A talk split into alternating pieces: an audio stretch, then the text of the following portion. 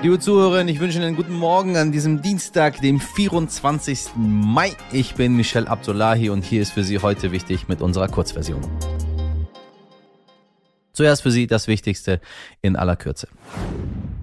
Mehr als 100 Millionen Menschen, so viele wurden weltweit durch Gewalt und tödliche Konflikte vertrieben. Das sei die höchste Zahl seit Beginn der Aufzeichnung, teilte das UN-Flüchtlingshilfswerk UNHCR am Montag mit. Der UN-Hochkommissar für Flüchtlinge Filippo Grandi sprach selbst von einem alarmierenden Rekord, den es niemals hätte geben dürfen. Mit 53,2 Millionen Menschen sind mehr als die Hälfte der Vertriebenen innerhalb des eigenen Landes geflohen, oft in Ländern, von denen wir in Deutschland viel zu wenig mitbekommen, wie Äthiopien, Burkina Faso, Myanmar, Nigeria, Afghanistan oder der Demokratischen Republik Kongo. Auf dem afrikanischen Kontinent ist übrigens auch Bundeskanzler Olaf Scholz heute noch unterwegs, um Bundeswehrstützpunkte zu besuchen und auf die Hungerkatastrophe aufmerksam zu machen, die sich dort anbahnt. Ich sag's nochmal, mehr als 100 Millionen Menschen vertrieben durch Gewalt und tödliche Konflikte. Und ich sage es Ihnen, es geht bei uns ins eine Ohr rein und ins andere raus. Und dann in einem Jahr, wenn neue Zahlen da sind, dann sage ich Ihnen, es sind doppelt so viele.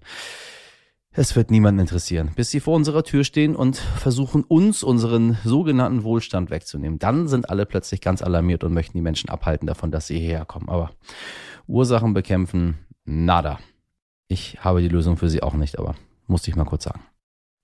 NRW könnte schwarz-grün werden. Heute treffen sich die Delegationen von Union und den Grünen zu ihrer ersten Sondierungsrunde in Düsseldorf. Beide Parteien wollen erstmal abklopfen, ob es überhaupt passt. Am Sonntag soll aber bereits entschieden werden, ob die Parteien Koalitionsverhandlungen aufnehmen. Wie beeinflussen die ganzen Informationen in der Presse eigentlich den Krieg in der Ukraine? Sollten wir dem russischen Präsidenten Wladimir Putin eine Brücke bauen, damit er gesichtswahrend aus dem Konflikt herauskommt? Oder wie wahrscheinlich ist es, dass Russland seine nuklearen Waffen einsetzt? Nur einige Ihrer Fragen, liebe HörerInnen, die ich gleich mit dem Militärexperten Carlo Massala bespreche. Sie kennen ihn vielleicht aus dem Podcast Ukraine die Lage. Auf den Tag genau vor drei Monaten begann die sogenannte Spezialoperation in der Ukraine oder wie wir sagen, der Krieg. Deshalb gibt uns Professor Massala gleich einen Einblick in die Taktiken der Geheimdienste und erklärt, warum Putin einen nuklearen Schlag gegen den Westen höchstwahrscheinlich scheut. Wirklich ein spannendes Gespräch mit einem ausgewiesenen Experten für internationale Politik und Krisenfrüherkennung und vielleicht geben uns die Ausführungen von Professor Massala ja doch etwas mehr Sicherheit in diesen höchst unsicheren Zeiten. Ich bin sehr dankbar, dass ich mit ihm sprechen konnte. Herr Professor Massala, ich grüße Sie. Ich grüße Sie. Wir haben unsere Hörerinnen hier aufgerufen, uns Fragen zu schicken. Ähm, die möchte ich jetzt an Sie weiterleiten. Ich bin gespannt auf Ihre Antworten. Äh, erste Frage. Es wird so viel berichtet über diesen Krieg, von Strategien, Gewinn und Verlusten. Wie sehr beeinflusst es den Krieg, wenn so viele Informationen veröffentlicht werden? Es beeinflusst den Krieg halt eigentlich nur unwesentlich, ähm, da die beiden Kriegsakteure ja auch viele Informationen veröffentlichen, natürlich in ihrem Sinne, ähm, teilweise geschönt oder beschönigt. Aber letzten Endes ist ähm, die, die Anzahl der Informationen, die man über diesen Krieg hat, über mögliche Strategien, ähm, beeinflusst eigentlich den, den Konflikt selber nur unwesentlich. Also er beeinflusst ihn dann, wenn politische Akteure sich entscheiden, bestimmte Informationen bewusst preiszugeben, mhm, mhm. um eine der beiden Konfliktparteien von irgendwas abzuhalten. Also wir hatten ja dieses Phänomen im Vorfeld des Krieges, bevor der Krieg ausgebrochen ist, richtig, dass die Vereinigten Staaten sich relativ einmalig in ihrer Geschichte ähm, zu einer Strategie entschieden haben, indem sie Geheimdienstinformationen sehr stark preisgegeben haben, um, glaube ich, der russischen Föderation zu ähm, klar zu machen, wir wissen, was ihr plant, wir wissen, wie ihr vorgehen wollt und sie dann halt von bestimmten Sachen abzuhalten. Ne? Also das war das Datum des Krieges, ähm, das waren so andere Informationen über das, was die Russen jetzt vorhaben. Alles Sachen, die nicht eingetreten sind. Jetzt kann man sagen, gut, das war alles gefaked. Oder man kann aber sagen, das war eine gezielte Information an, an den Kreml, zu sagen, wir haben genaue Quellen, was ihr vorhabt. Ja. Und wir, wir verraten es der, der Weltöffentlichkeit, damit ihr keine Gelegenheit habt, eure Lügengeschichten weiter zu verbreiten. Aha. Spannende zweite Frage. Es wird immer wieder über die Schwächen der russischen Armee geschrieben. Passt direkt zur ersten. Sehen Sie das auch so oder ist es mehr Wunschdenken hier im Westen? Nein, es ist so, diese gesamte Operationsführung hat eklatante Probleme in der russischen Armee offengelegt. Und zwar vor allen Dingen in dem Bereich Logistik ähm, und in dem Bereich sozusagen Personal. Und man war darüber so überrascht deshalb, weil die russische Föderation hat 2008 eine große Militärreform durchgeführt, also seit 2008. Ja. Und letzten Endes den meisten glauben gelassen, dass viele der Probleme, die die russische Armee vorher hatte, gelöst seien. Ja. Und nun sehen wir in der Ukraine, dass viele dieser Probleme, die die Russen schon vor 2008 hatten, gar nicht gelöst sind. Das bedeutet aber nicht, dass die russische Armee generell schwach ist. Ja, also sie, sie sozusagen sie kämpft schlechter, als die meisten es am 24. Februar erwartet hätten. Ja. Aber das heißt nicht sozusagen, dass man sie nicht ernst nehmen muss. Sie, sie halten noch immer doppelt so viel Territorium äh, im Donbass, äh, wie sie vor dem 24.2. hatten. Also von daher, sie sind nicht so schlecht, wie man jetzt, wie einige jetzt äh, glauben darzustellen. Aber sie haben eklatante Schwächen, mit denen wir alle nicht gerechnet hätten vorher. Als letzte Option wird immer gesagt, äh, Putin könnte seine Atomwaffen zum Einsatz bringen. Wie, wie realistisch ist das? Angeblich könnten Sprengköpfe in wenigen Minuten Berlin oder Paris erreichen. Ist das so? Also, dazu muss man mehrere Sachen sagen. Ja, die russische Föderation hat Nuklearwaffen.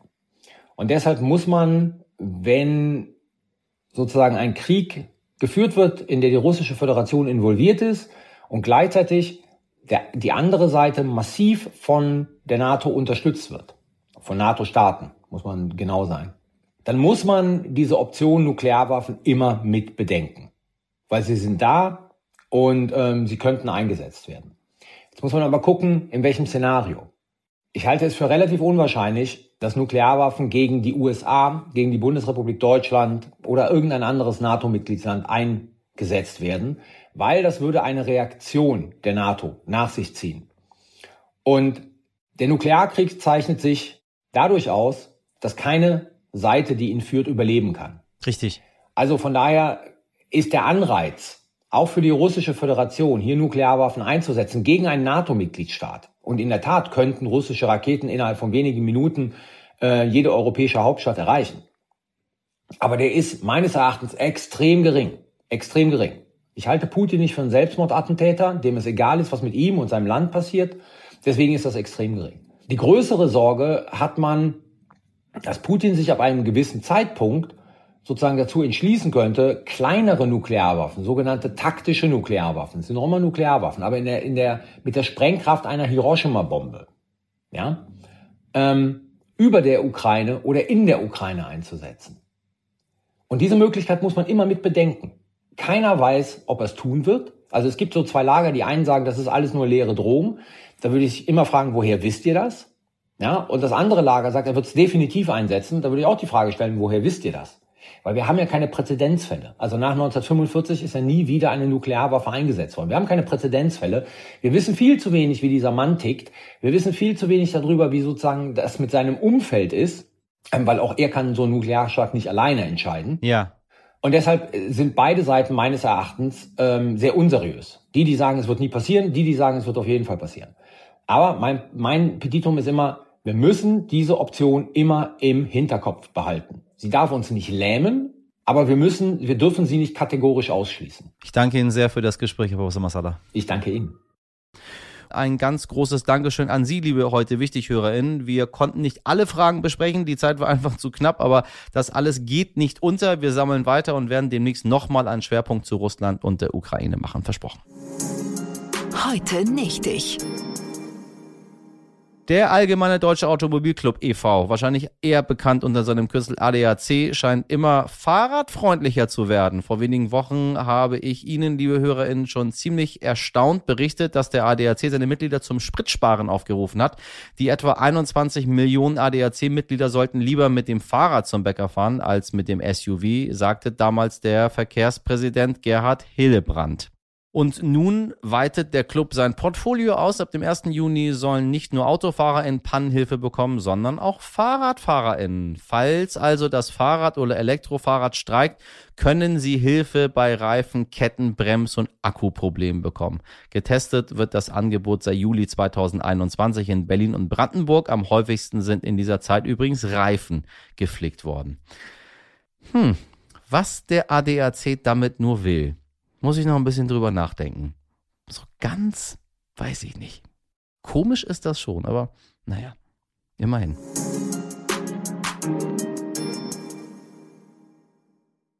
Heute wichtig, kurz und knackig. Das war Ihre zehnminütige Infopackung für den Tag. Das gesamte Gespräch, was ich Ihnen wirklich ans Herz legen möchte, um die Situation zu begreifen mit Professor Carlo Massala, hören Sie in der langen Version. Anmerkungen, Fragen, Lob, Kritik oder auch Restaurantrezensionen schicken Sie bitte jederzeit an heute wichtig Stern.de. Wir freuen uns drauf. Haben Sie einen fabelhaften Dienstag und bis hoffentlich morgen. Machen Sie was draus. Ihr Michel Abdullahi.